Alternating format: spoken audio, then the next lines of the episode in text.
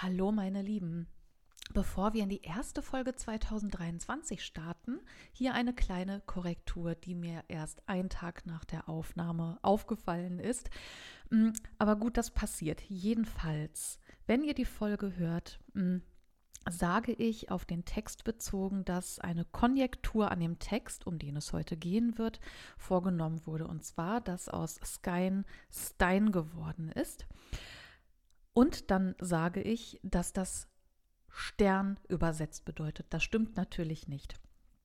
Ähm, es sind auch Textbearbeitungen vorgenommen worden an dem Text in der Forschung, die mit einem Stern zu tun haben, und zwar bei dem Wort Stero.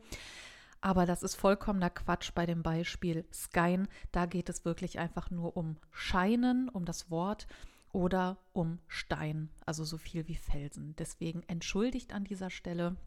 Ja, diesen Fauxpas, den möchte ich aber hier auf jeden Fall richtig stellen. Und ich wünsche jetzt ganz viel Spaß mit der Folge. Hi und willkommen zu Folge 31 und zur ersten Folge 2023 von Irmimi Podcast. Ich bin Katrin und heute beginnen wir mal ganz von vorne. Also so richtig von vorne.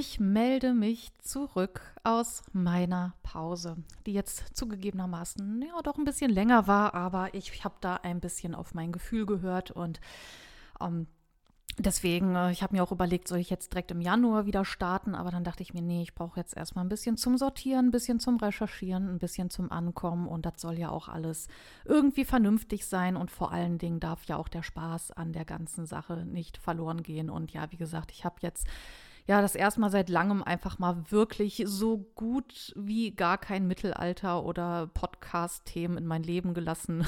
Zumindest in meinem Weihnachtsurlaub. Und ähm, ja, wie gesagt, das waren jetzt auch knappe drei Wochen. Ähm, natürlich, ähm, das berichte ich auch gleich ganz kurz, äh, hatte ich ein bisschen Mittelalter im Urlaub. Ich liebe es ja. Ich, ich komme da ja auch nicht drum rum. Aber wirklich einfach mal zu sagen, okay, ich mache jetzt auch nichts für einen Podcast. Also ich plane jetzt nichts mit Instagram oder sonst irgendwas. Und ähm, das war auf jeden Fall eine gute Entscheidung, weil sonst, wenn ich Urlaub habe, dann setzt, weil es ja auch am Ende ein Hobby ist, ne, setzt man sich dran und das macht ja auch Spaß. Aber ich habe jetzt einfach gemerkt, wow, ich brauche einfach mal Abstand. Aber hier bin ich wieder mit neuer Energie und ich hoffe mit einem spannenden Thema für euch. Ja, als erstes möchte ich auch meinem neuen Steady-Mitglied Thomas Hallo sagen. Hallo Thomas. Also jetzt klang das so, als würde er hier neben mir sitzen, tut er nicht, aber an dieser Stelle vielen lieben Dank, dass du ja dich bei Steady angemeldet hast und ähm, ja, da freue ich mich auf jeden Fall immer drüber. Und ich war auch in der letzten Folge von Methodisch Inkorrekt zu Gast. Also ein paar von euch wissen ja, dass ich ähm, ja zum Team MinKorrekt gehöre seit ja, Februar 2022 und im letzten in der letzten Folge 2022 muss ich korrigieren, in der Folge 232, nee, Folge 231 zum Werkstattgespräch heißt das, war ich bei Nikolas und Rainer zu Gast und das war echt ein ganz nettes Gespräch. Mhm. Warum erzähle ich das? Ich erzähle das, weil ich ähm, ja die ein oder andere Zuschrift bekommen habe von neuen Hörerinnen und Hörern, die durch den Podcast bei Methodisch Inkorrekt auf meinen Podcast hier aufmerksam geworden sind. Und an dieser Stelle möchte ich ja natürlich nicht nur die neuen Hörerinnen und Hörer begrüßen, die von Minkorrekt äh, zu mir gekommen sind, sondern natürlich auch alle anderen. Ähm, ich freue mich auf jeden Fall, wenn ja viele Leute meinen Podcast hören und das auch noch interessant finden. Du meine Güte. Also auf jeden Fall herzlich willkommen. Und vielleicht noch mal an dieser Stelle, weil ähm, ja nicht alle das irgendwie nachgucken, was ja auch ähm, überhaupt nicht äh, sein muss, aber viele fragen sich dann doch, Irmimi, was ist denn das? Ne? Also Irmimi ist tatsächlich einfach nur die Abkürzung für irgendwas mit Mittelalter. Das war ursprünglich ein Arbeitstitel und ich habe den dann einfach mal behalten. Also ich habe da einfach die Abkürzung genommen. Ja, wie gesagt, war ich in meinem Urlaub unter anderem auch in Magdeburg. Das ist ja meine neue Lieblingsstadt. Und ähm, da kommt man ja an dem Mittelalter nicht so richtig vorbei. Und deswegen habe ich auch das tolle Museum, das Ottonianum, besucht. Das ist ein ganz, ganz tolles Museum und ähm, das kann ich einfach nur empfehlen. Das ist direkt gegenüber vom Magdeburger Dom. Und da fand ich ähm, nicht nur die ganzen Animationen und Erklärfilme total liebevoll aufbereitet. Hm, ich fand das Museum so klein, es ist, ist es aber umso feiner. Ähm, fand ich auch cool, dass da auch so viele mh, mm, wissenschaftliche Erklärungen aufgeführt waren, sage ich jetzt mal. Also im Magdeburger Dom liegt ja die erste Frau Ottos des Großen, die Editha. Und das war ein Sensationsfund vor ein paar Jahren, ich glaube 2019. Und das Museum stellt dann auch einfach die Frage, woher wissen wir eigentlich, dass das Editha ist, die da rumliegt? Und da wird das total geil erklärt, also auch mit ähm, verschiedenen wissenschaftlichen Methoden. Und da ist ja auch der äh, das Stichwort Interdisziplinarität, auf die ich ja vollkommen abfahre. Also ich liebe interdisziplinäres Arbeiten. Ich liebe es, wenn verschiedene Disziplinen voneinander lernen und miteinander einfach zu neuen Erkenntnissen kommen. Und ähm, ja, also bin ich ein Riesenfan von. Also das war auch ein großer Teil meines Masterstudiums der Mittelalter- und Renaissance-Studien. Das war auch ein interdisziplinärer Studiengang. Also ähm, ja, deswegen, also falls ihr mal in Magdeburg seid, dann geht ins Ottonianum. Ich finde ich find den Namen ja auch so geil. Das bedeutet einfach so viel wie ottonisch. Also hier geht es nicht nur um Otto den Großen, hier geht es um alles, was irgendwie ja ottonisch ist. Also sei es jetzt auch ähm, die, ähm, das Diedenhofer Kapitular, also natürlich die Kaiserkrönung Ottos des Großen, aber eben auch ähm, geht es um Editha und so weiter. Auf jeden Fall hingehen, hingehen, hingehen. Ansonsten ist auch mein Newsletter natürlich nicht ausgestorben. Auch hier habe ich gesehen, dass sich sehr viele neue Leute angemeldet haben. Also Geduld. Nächste Woche kommt der Newsletter. Den habe ich eigentlich auch schon soweit fertig geschrieben. Ich möchte da noch so ein, zwei Gedanken ergänzen, aber der geht jetzt auch nächste Woche raus, nachdem diese Folge hier eben erschienen ist. Ich würde sagen, starten wir doch jetzt mal mit dem Thema, um das es heute gehen soll. Und zwar habe ich gerade schon angeteasert, es geht um den Anfang von allem. Es geht um unter anderem das Wessobrunner Gebet, beziehungsweise auch genannt Wessobrunner Schöpfungsgedicht. Hier haben wir schon mal einen ersten Hinweis ähm, was es bedeutet, der Anfang von allem, beziehungsweise ja, hier geht es um die Schöpfung der Welt. Und was eine frühmittelalterliche althochdeutsche Handschrift damit zu tun hat, ja, erzähle ich euch in dieser Folge. Hier geht es, wie gesagt, um die Schöpfung, um den Anfang. Und ich würde sagen, in diesem Sinne, fangen wir mal an. Also heute soll es um das sogenannte Wessobrunner Gebet gehen. Spoiler, wir haben über den Namen auf jeden Fall noch zu sprechen. Wir beginnen hier also ganz am Anfang. Also Anfang von was eigentlich? Naja, also so von allem halt. Und ähm, ja, wir beginnen auch nicht im Mittelalter, denn wir möchten uns auch erstmal ja dieses ganze Ding Schöpfung angucken und dafür müssen wir uns mal vor das Mittelalter bewegen. Also wie hat man eigentlich in der Menschheit Schöpfung wahrgenommen? Beziehungsweise, wie hat man sich das Ganze eigentlich vorgestellt, wie alles um uns herum entstanden ist? Also ein Anfang beziehungsweise eine Definition davon oder eine Beschreibung davon, das ist, glaube ich, besser, äh, finden wir schon bei den Sumerern oder auch im antiken Griechenland. es war einmal an einem sonnigen Tag im antiken Griechenland. Jedenfalls die Sumerer, die im dritten Jahrtausend vor Christus in Mesopotamien gelebt haben, gelten als das erste Volk der Welt und brachten auch eine Hochkultur zustande. Und ja, das Ganze beinhaltete eben auch einen sogenannten Schöpfungsmythos, also wie alles so, ja, um einen herum entstanden ist. Und der ganze Kram um einen herum kann ja auch nicht einfach so von ungefähr gekommen sein. Laut der sumerischen Religion erschuf die Göttin Namu, die das Urmeer darstellte, zuerst die Erdgöttin Uras und den Himmelsgott an. Und es folgten weitere Götter. Die hatten dann irgendwann Probleme mit den niederen Göttern der sogenannten Igigu, woraufhin sie dann den Menschen erschufen, die dann die Mühsal der Igigu tragen sollten, aber sowohl den höheren als auch den niederen Göttern dienen sollten. Ja, ein Dankeschön geht raus. genau, also ganz kurz umrissen. Gehen wir ins antike Griechenland. Natürlich haben sich auch die großen Denker der Antike das Hirn damals zermartert. Nach der sogenannten Theogonie, also der Entstehung der Götter vom Dichter Hesiod im 7. Jahrhundert vor Christus, nahm der Kosmos, also die Weltordnung, seinen Anfang aus dem Chaos, also der Unordnung. Aus ihm entstanden dann fünf Urgottheiten, eine davon ist Gaia, die gebärende Mutter Erde. Aus ihr entstanden dann Himmel, Berge und das Meer. Also da, wo man äh, gerne Urlaub macht, also Gaia hat den Urlaub erfunden. Gaia ist aber auch die Ahnen aller Götter, die wiederum die Menschen nach ihrem Ebenbild schufen. Der Philosoph Platon, hier sind wir jetzt im 5. Jahrhundert vor Christus, sah die Welt von einem göttlichen Handwerker erschaffen. Aristoteles ging von einem unbewegten Erstbeweger als Anfangspunkt der Schöpfung aus. Hier sind wir dann im 4. Jahrhundert vor Christus. Im Zoroastrismus, Zoroastrismus, was für ein Wort, einer der ältesten monotheistischen Religionen, die von ja, Zarathustra gegründet wurden, Zarathustra, mein Gott, gilt Ahura Mazda als ja, Schöpfergott. Ahura Mazda klingt wie eine Figur aus Star Trek, die ein Auto fährt. Ähm, okay, lassen wir das. ja, und der hat zuerst den Himmel erschaffen, die Erde und die Pflanzen und in einem zweiten Akt dann die Urtiere und den Urmenschen. Und so weiter und so fort. Auch im Islam, im Hinduismus, Buddhismus, in China, bei den Inka, bei den Germanen und so weiter finden wir allerlei Schöpfungsgeschichten. Das waren jetzt nur ein paar sehr krass heruntergebrochene Beispiele. Wie man sich in der Vergangenheit die Schöpfung der Welt so zusammendengelte.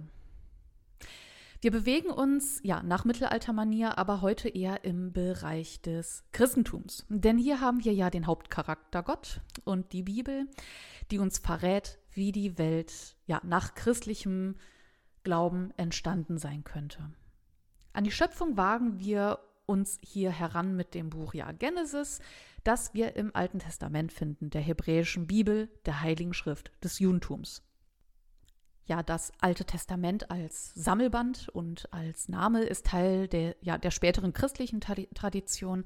Als Teil der alten jüdischen Tradition haben wir die Werke des Alten Testaments auf einzelnen Schriftrollen, die als zusammengefasste und dreiteilige Sammlung verstanden wurden, also als sogenannter Tanach. Das ist ein hebräisches Akronym für Tora, was für Lehre steht, Neviim, Propheten und Ketuvim, Schriften. Und darin finden wir auch eben, wie die Welt entstanden ist, das Buch Mose oder auch die Genesis, was so viel wie Geburt, Ursprung, Entstehung bedeutet. Ja, und die Schöpfungsgeschichte oder sogar zwei Schöpfungsgeschichten werden dann in 1. Mose 1 und 1. Mose 2 beschrieben in der Tora, in der ersten ja, Schriftrolle, sage ich jetzt einfach mal. In 1. Mose 1 haben wir das berühmt-berüchtigte Sechstagewerk also wie Gott auf der öden und wüsten Erde rumdengelt. In 1. Mose 2 haben wir dann die bekannte Geschichte rund um Adam und Eva, ja, und wie ab da die Menschheit ihren Lauf nahm. Und ich entschuldige mich an dieser Stelle bei allen Theologen für diese Abkürzung. Ähm, also es ist wirklich einfach nur, damit man da kurz den Kontext hat. Und ja, so viel zum Alten Testament. Im Neuen Testament wird dann die Vorstellung von Gott als ja der Schöpfer übernommen. Soweit so schöpferisch. Jetzt haben wir hier aber auch die Menschwerdung Gottes in Christus, also Jesus Christus als Sohn Gottes, und beide offenbaren sich im Heiligen Geist. Hier haben wir die heilige Dreifaltigkeit.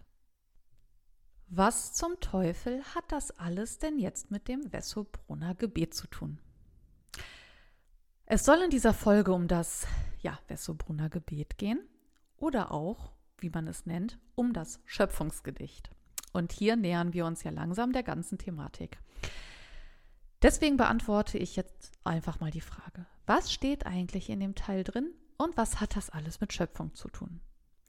Vorab ein kleiner Steckbrief zum Wessobrunner Gebet. Die Handschrift, in der das Wessobrunner, so nenne ich es jetzt einfach mal abgekürzt, äh, drauf ist oder hineingeschrieben ist, ist von 814 nach Christus. Die Münchener CLM 22053, einer lateinischen Pergamenthandschrift, die ich euch natürlich verlinke. Als Schreiborte geht man ja jetzt nicht von Westobrunn aus, sondern von Regensburg, Benediktbeuern, Staffelsee oder Augsburg. Da ist man sich nicht so ganz sicher. Auf jeden Fall wird das in den südlichen Raum verlagert. Erst im 11. Jahrhundert oder später dürften dann diese ganzen Teile äh, oder ja die Handschriftenteile nach Wessobrunn gelangt sein und dort wurden sie dann zu einer Handschrift, also zu einem Kodex gebunden. Deswegen heißt es heute ja Wessobrunner Gebet. Heute liegt die Handschrift allerdings in München und ja, wie gesagt, in dieser Handschrift finden wir die Abschrift des Gebets. Denn man geht davon aus, dass das Original des Wessobrunners im Jahr 790 entstanden ist. Also, ja, ich sage jetzt mal knappe 20 Jahre vorher. Das Wessobrunner Gebet ist dabei in zwei Abschnitte geteilt. Am Beginn steht ein Stabreimgedicht. Äh, Stabreim erkläre ich gleich nochmal das in neun Versen die sogenannte Creatio ex nihilo, also die Erschaffung der Welt aus dem Nichts thematisiert. Das erkläre ich auch gleich ganz kurz. Hier haben wir einen sogenannten ja, Schöpfungshymnus, also eine Beschreibung der Schöpfung. Dazu aber auch später mehr. Der zweite Teil ist ein Prosagebet, das eigentliche Wessobrunner Gebet. Und hier wird in ordentlicher Manier darum gebeten, ähm, ja, äh, dem Bösen zu widerstehen und im Sinne des göttlichen Gebotes zu handeln und so weiter. Aber auf den Inhalt gehen wir gleich ein. Also wir haben diese zwei Teile, Gedicht und Gebet. Anbei noch mal kurz die Erklärung zu Stabreim und Creatio ex nihilo. Ein Stabreim ist ein ja im Germanischen übliches Versmaß. Ich habe es mal in einer Folge erwähnt, aber das ist schon ein bisschen her. Der Begriff Stab geht auf das altnordische Staffer zurück, was unter anderem ja sowas wie Laut oder auch Buchstabe bedeutet. Stabreime basieren auf Alliteration, bei der die betonten Stammsilben aufeinanderfolgender Wörter oder eben zusammengehörender Wortgruppen über den gleichen Anfangslaut verfügen. Ein Beispiel ist zum Beispiel bei Wind und Wetter. Nun zu Creatio ex nihilo. Das bedeutet, wie gesagt, die Entstehung aus dem Nichts und das ganz voraussetzungslos ja, dieser ganze Begriff Creatio ex nihilo wird in der Philosophie diskutiert, aber auch in der Physik, also Stichwort Urknall, aber eben auch in der Theologie. Hier gibt es viel zu viele Diskussionspunkte und ähm, es wird auch viel auseinanderdifferenziert. Da kann ich jetzt nicht drauf eingehen, deswegen googelt das auf jeden Fall, wenn ihr mehr zu Creatio ex nihilo wissen wollt. Hier brauchen wir das einfach nur im Kontext die Entstehung der Welt aus dem Nichts. So, und jetzt gehen wir mal ins Gedicht selbst inhaltlich und schauen, was da so drin passiert. Ich lese alles vor, also alles auf Neudeutsch. Ähm, das würde alles den Rahmen sprengen, den althochdeutschen Text. Äh, den gibt es aber auch vertont auf YouTube, da verlinke ich euch etwas. Und ähm, ja, ich würde sagen, dann gehen wir auch mal so ein bisschen durch den Text. De Poeta, also über den Schöpfer oder vom Schöpfer. Dazu später mehr. Das erfuhr ich unter den Menschen als der Wunder Größtes, dass die Erde nicht war und nicht oben der Himmel, dass kein Baum war und kein Berg, nicht ein einziger und dass die Sonne nicht schien, dass der Mond nicht leuchtete und auch nicht das herrliche Meer. Als da gar nichts war, weder Anfang noch Ende, da war doch der eine allmächtige Gott, der freigebigste gegenüber den Menschen, und da waren auch bei ihm viele erhabene Geister, und es war der heilige Gott. Jetzt kommt der Gebetteil. Allmächtiger Gott, der du Himmel und Erde erschufst und den Menschen so viel Gutes gabst, gib mir den rechten Glauben an deine Gnade und guten Willen, Weisheit und Klugheit und Kraft, den Teufeln zu widerstehen und das Böse zu meiden und deinen Willen zu tun. Also, was passiert hier eigentlich? Wir haben hier zum einen den Titel De Poeta. Allein dazu gibt es unglaublich viele Gedanken und sogar Aufsätze nur zu dem Titel. Denn das kann sowohl, wie gesagt, über den Schöpfer als auch vom Schöpfer bedeuten. Jedenfalls wird im ersten Teil das Vorhandensein ja, elementarer Schöpfungs- und Lebensbereiche wie Erde und Himmel, Baum und Berg, Sonne, Mond und Meer ja negiert. Also man sagt hier, dass das alles nicht existierte. Wir haben ja eine sogenannte negative Kosmologie. Daran anknüpfend wird diese ja negative Kosmologie, also äh, ne, dieses Ganze, was es nicht gegeben hat, mit einer Präexistenz des göttlichen Schöpfers konfrontiert. Also mit diesem einen Gott, dem monotheistischen Gott, der gütig ist und heilig ist er sowieso. Und die Engel als ja, erhabene Geister, die packt man auch noch gleich dazu.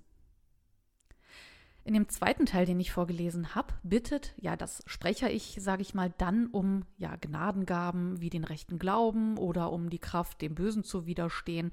Das ist alles eben sehr ja, gebetsartig und das alles hat auch eben den Geschmack einer christlichen Bußpraxis. Ja, jetzt kommen wir zu einem Aspekt, den ich persönlich sehr, sehr spannend finde rund um das Wessobrunner. Denn jetzt stellt sich auch die Frage, okay, wir haben jetzt hier den Text, aber wofür wurde das Teil eigentlich benutzt? Und das wollte ich herausfinden. Und siehe da, es ist gar nicht mal so einfach, diese Frage zu beantworten. Aber auch die Forschung tut sich da sehr schwer mit. Ich lade euch also ein in meinen ersten, ich sage jetzt mal groben Forschung, nee, Rechercheschritt, nicht Forschungsschritt, Rechercheschritt. Ich habe gegoogelt. Als erster Eintrag erschien dann, ähm, dass man, ich zitiere, in der Forschung davon ausgeht, dass das Gebet als Teil, ein Teil der Sachsenmission war. Ja, und da ging auch schon meine linke Augenbraue ein bisschen hoch, als ich Sachsenmission höre, ähm, beziehungsweise lese, warum erkläre ich euch gleich. Jedenfalls suchte ich dann gezielt nach dieser ja, äh, These, dass die Forschung davon ausgeht, dass das Wessobrunner als Teil der Sachsenmission gesehen wurde. Ja, und diese Formulierung, die tauchte dann auch so ähnlich im Internet auf, und zwar bestimmt so fünf bis sechs Mal.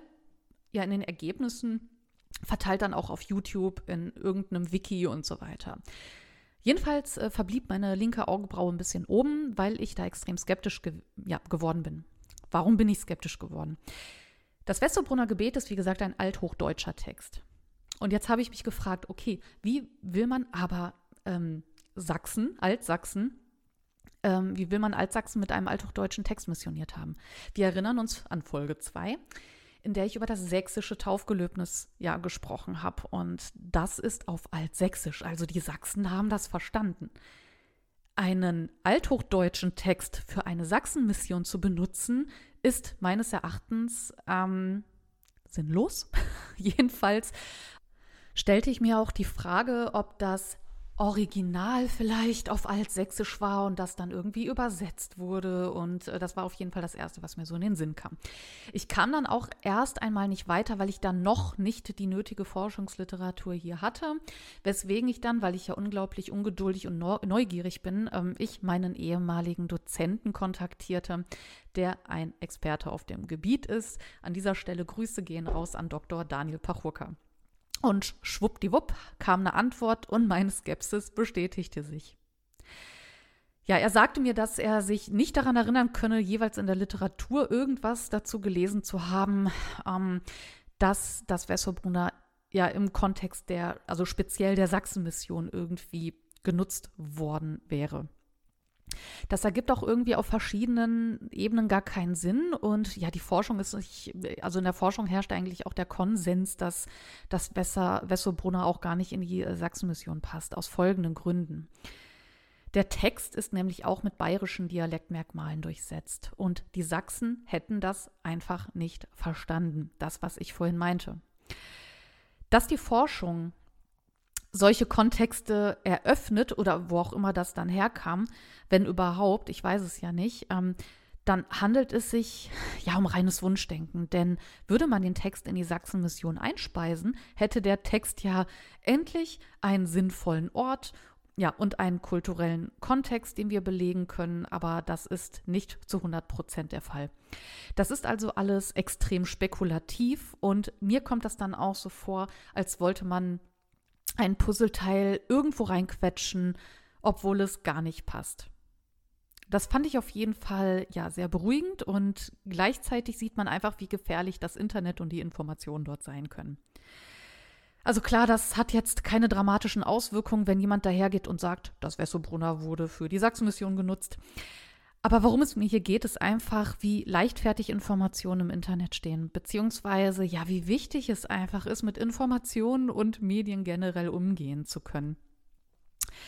Und ja, das habe ich von Minute 1 im Studium gelernt, in meinem Geschichtsstudium, ähm, aber das kann ja nicht sein, dass man sowas nur irgendwie dort mitbekommt, wenn man studiert. Jedenfalls beim Wessobrunner Beispiel war das auch einfach so, dass da bei diesen Aussagen, die ich gefunden habe, also hier die Forschung geht davon aus, dass das Wessobrunner für die Sachsenmission benutzt wurde. Also da war null Quellenangabe, da war keine Literaturangabe, keine Fußnote, gar nichts. Da stand einfach so lose im Internet rum. Ich denke mal, einer hat es äh, aus welchen Gründen auch immer irgendwo aufgeschnappt und dann macht das einfach ganz schnell äh, die Runde. Aber ich halte das eben auch für gefährlich und ähm, hier ist auf jeden Fall Medienkompetenz und Umgang mit Informationen gefragt. Und an dieser Stelle, falls mir Lehrerinnen und Lehrer zuhören, würde ich an dieser Stelle sehr, sehr gerne wissen, weil ich mich damit überhaupt nicht auskenne, was eigentlich ja Medienkompetenz an Schulen heutzutage für eine Rolle spielt, wenn überhaupt. Also ich finde das eigentlich super spannend. Ähm, das mal zu wissen, weil ähm, man merkt einfach, wie wichtig das heutzutage mit ja wicht wesentlich wichtigeren Informationen ist. Okay, das war jetzt mein kleiner Senfklecks äh, zu dem Thema meine kleine Erfahrung. Zurück zum Wessobrunner an sich. Also wofür war der Text also da? Dafür könnte man jetzt zum Beispiel eine Sache tun. Wir sehen uns ja nicht nur den Text an, sondern die ganze Handschrift, in der der Text ist.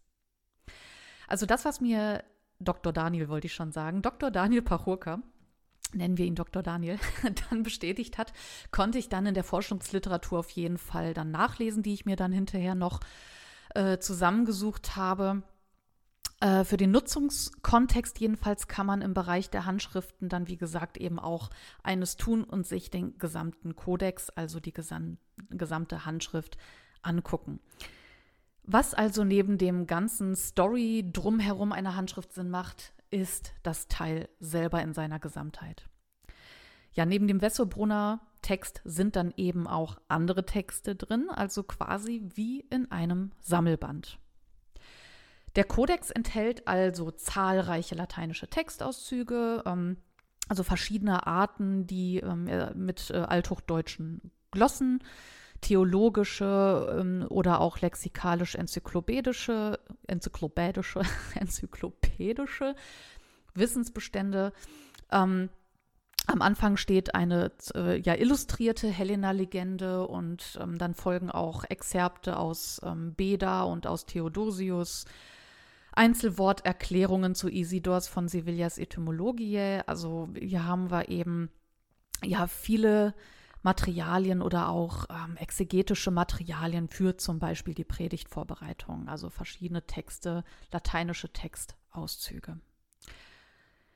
Was sich hier allerdings feststellen lässt, ist, dass die Handschrift ähm, insgesamt ein Interesse hat, ja Bildung zu vermitteln oder Wissen zu vermitteln.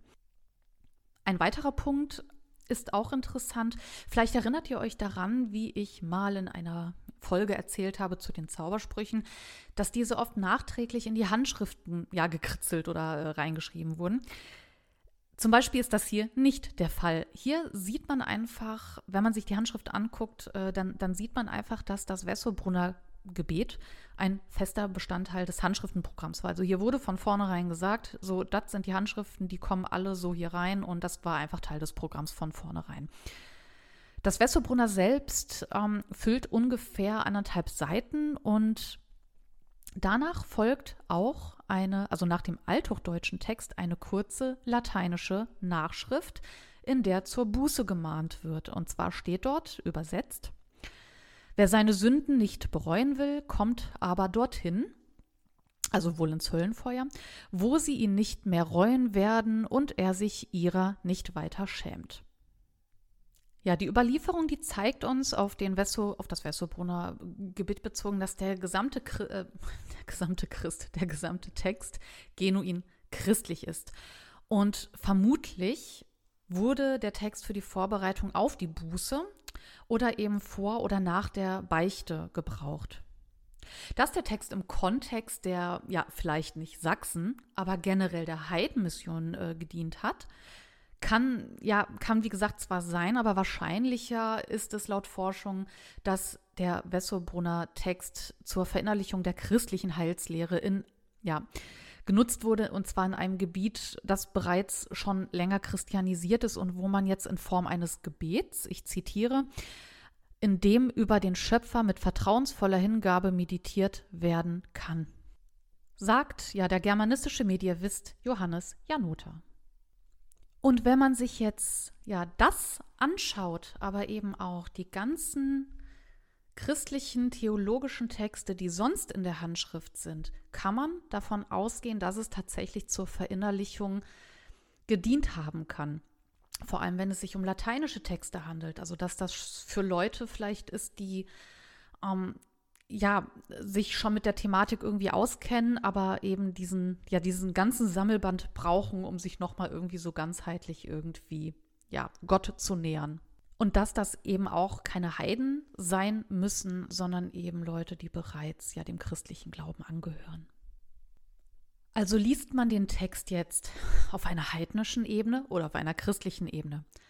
Sicher ist auf jeden Fall, dass der Text in einem christlichen Kontext überliefert wurde. Das sagt uns ja die Überlieferung und das sagt uns auch die Erklärung der Schöpfungsgeschichte aus dem Text heraus.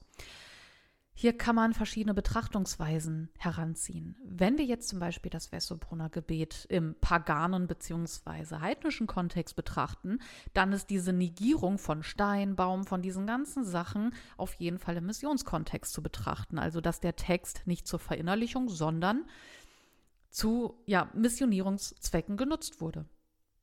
Wenn wir jetzt aber sagen, ja, das Zeug steht jetzt auch so in der Genesis und wenn man jetzt noch die Edda heranzieht, dazu später mehr, ähm, die ja auch schon christlich gefärbt ist, dann ist das Ganze plötzlich ja ein unheimlich christlicher Text, der die Genesis ja sehr, sehr, sehr kunstvoll nachzeichnet.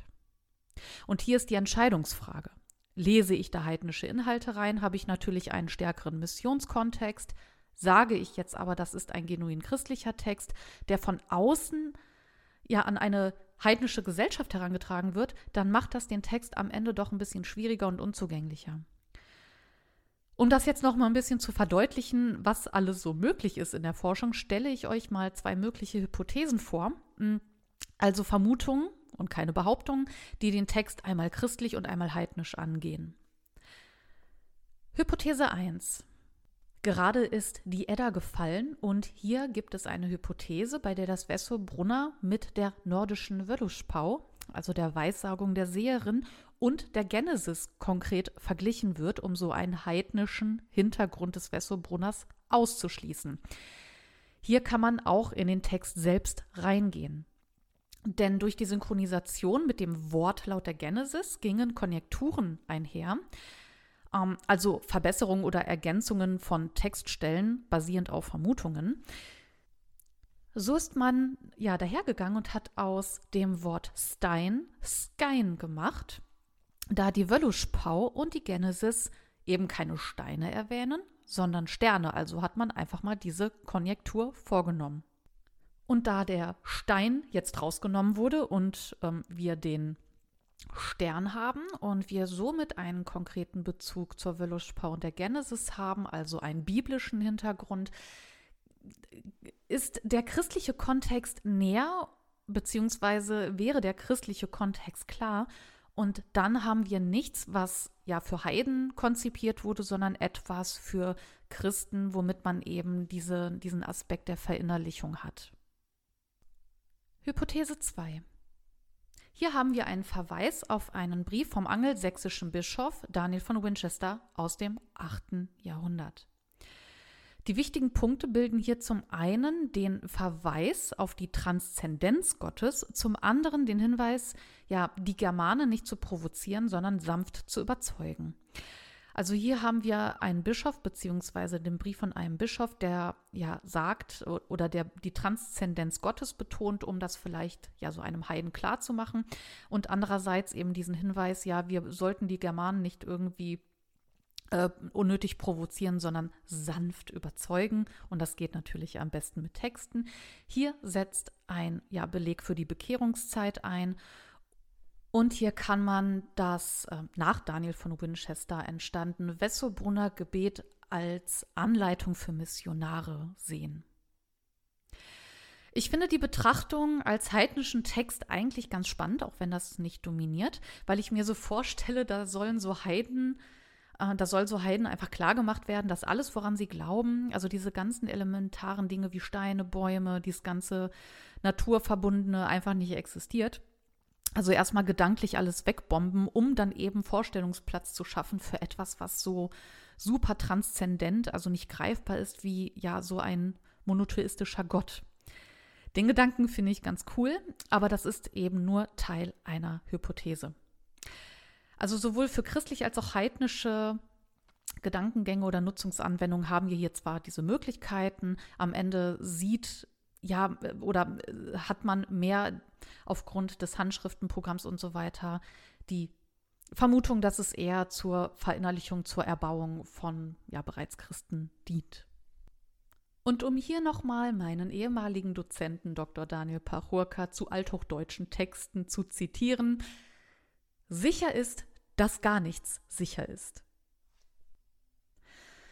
Ich hatte am Anfang schon angedeutet, Wessobrunner Gebet. Hm, irgendwas stimmt da mit dem Namen nicht. Und tatsächlich ist das auch ja ein großer Teil der Forschung. Dazu gibt es auch diverse Gedankengänge und auch Aufsätze. Also ich sag mal so, in meiner Freizeit laufe ich den ganzen Tag rum und schreie Wessobrunner Gebet. Aber jetzt haben wir doch vorhin festgestellt, dass eigentlich nur ein Teil des Wessobrunners ein Gebet ist. Also der zweite Teil. Tatsächlich taucht das Wessobrunner auch auf unter den Titeln Wessobrunner Schöpfungsgedicht, was sich wiederum auch auf den ja nur ersten Teil bezieht, also auf das Gedicht. Zudem beschreibt der erste Teil nicht etwa ja die Schöpfung an sich, also hier wird nicht beschrieben, wie Gott irgendwas erschaffen hat, sondern hier wird ein Zustand beschrieben, der vor der Schöpfung herrschte. Also insgesamt ist das alles doch etwas irreführend, wenn man Wessobrunner Schöpfungsgedicht liest. Ich rate dazu, einfach Wessobrunner zu sagen. Das klingt so ein bisschen insidermäßig. Ey, hast du heute was vom Wessobrunner gelesen? Ne? Aber eigentlich bin ich damit irgendwie in Anführungsstrichen groß geworden, immer Wessobrunner Gebet zu sagen. Deswegen, es ist mir bestimmt schon vorher rausgerutscht und es wird mir im Nachgang auch immer wieder rausrutschen. Aber wenn ihr nicht sicher seid, sagt einfach Wessobrunner, das klingt cool. Wenn man es aber irgendwie in Richtung korrekt haben möchte, dann müsste man eigentlich Wessobrunner Schöpfungsgedicht und Gebet sagen, aber als ehemalige Werbetexterin würde ich sagen, ist das irgendwie nicht richtig fancy und auch viel zu lang. Aber auch hier ist das Wort Schöpfung, wie gesagt, nicht ganz richtig, weil wir hier eben eine Beschreibung vor der Schöpfung haben. Die neutralste Benennung findet man dann im althochdeutschen Lesebuch. Ich glaube, das ist mittlerweile die 7000. Auflage. Nee, ich glaube die 17. Ich bin mir nicht sicher. Da heißt es Wessobrunner Hymnus und Gebet. Aber auch irgendwie etwas lang. Am Ende befinden wir uns hier also inmitten der Frage danach, welche Gattung hier vorliegt. Anstatt im Wessobrunner eine Mischung zweier Genres zu sehen, sieht man in der Forschung aber ein kohärentes Gesamtgebilde. Ich muss da irgendwie an Futurama denken. Andere Texte sagen so, ich bin ein Gedicht, ich bin ein Gebet, ich bin ein Roman. Und das Wessobrunner so, dann gründe ich halt mein eigenes Genre mit Blackjack und Nutten. Naja, also beziehungsweise mit der Mischung aus Gedicht und Gebet.